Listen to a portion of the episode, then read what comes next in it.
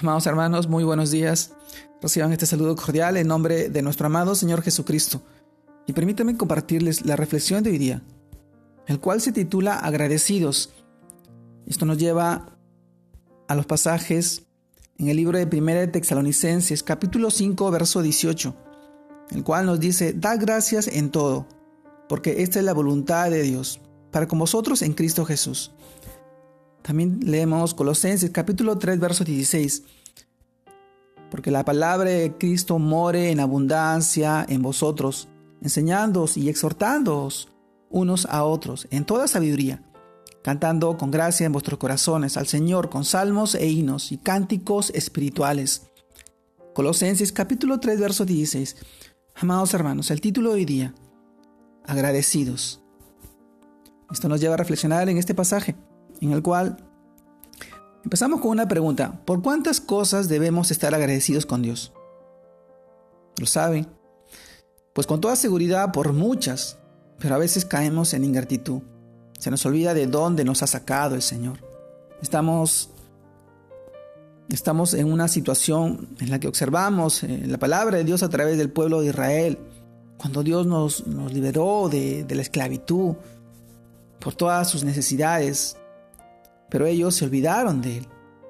Una vez, una vez que se sentían cómodos, cómodos para ir detrás de los ídolos, lo rechazaron. Amado hermano, el Señor antes de que entraran a esta tierra, su pueblo, a la tierra prometida, les, les prevenía para que no llamara y para que no se llenaran de orgullo su corazón y se olvidaran de él. Para ir eh, tras otros dioses, los dioses cananeos de ese lugar. En el libro de Deuteronomio capítulo 8, verso 14, también nos narra de esta manera, pero también debemos considerar eh, que ellos equivocadamente, que el pueblo, eh, por su propio poder y fuerza, habían logrado las bendiciones y riquezas que tendrían.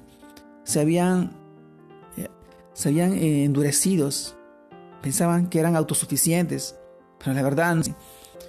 Y es lo que pasa ahora mismo con su iglesia.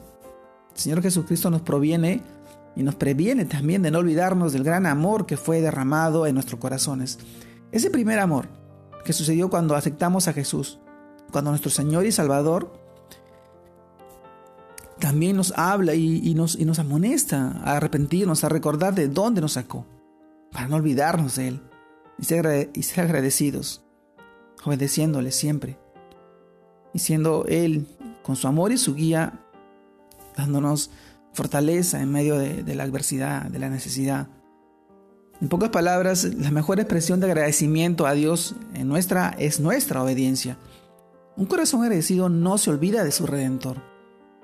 Un corazón agradecido no se olvida del pago tan alto, el precio que ahora nosotros tenemos por la libertad y el gozo, por las abundantes bendiciones espirituales, por la provisión en nuestras, nuestras familias, supliendo todas nuestras necesidades, por esto, amado hermano, te invito a recordar, a recordar siempre unos a otros y también a exhortándonos, enseñándonos unos a otros con amor en la palabra del Señor. No sea que ahora viviendo en nuestra tierra prometida, viéndolo de esta manera, que es Cristo mismo, estemos adormecidos en las bendiciones de, nuestros, de nuestro Señor, de nuestro generoso Dios, colocando nuestra mirada en otras cosas o en las cosas que Él nos ha dado. Él es nuestro Señor. A Él la honra, a Él la gloria, Él es bendito por siempre y para siempre. Agradecidos.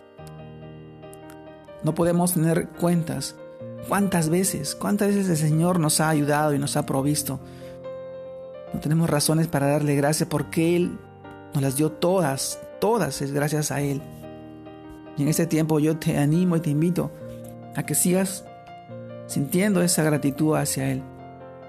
Todo proviene de Él, por su voluntad. Él hace posible todo en tu vida. A veces no vamos a poder entender algunas situaciones en las que atravesamos, pero Él tiene el control de todo. Él quiere ver tu fortaleza.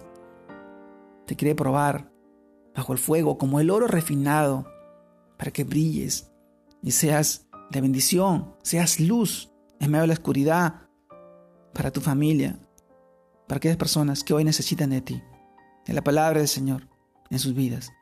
Te mando un fuerte abrazo, Dios te guarde y te bendiga, que sigas creciendo en el Señor, fortaleciéndote en su palabra y siendo agradecido por todas las bendiciones que Él nos da cada día en nuestras vidas, en nuestra familia, en nuestra sociedad.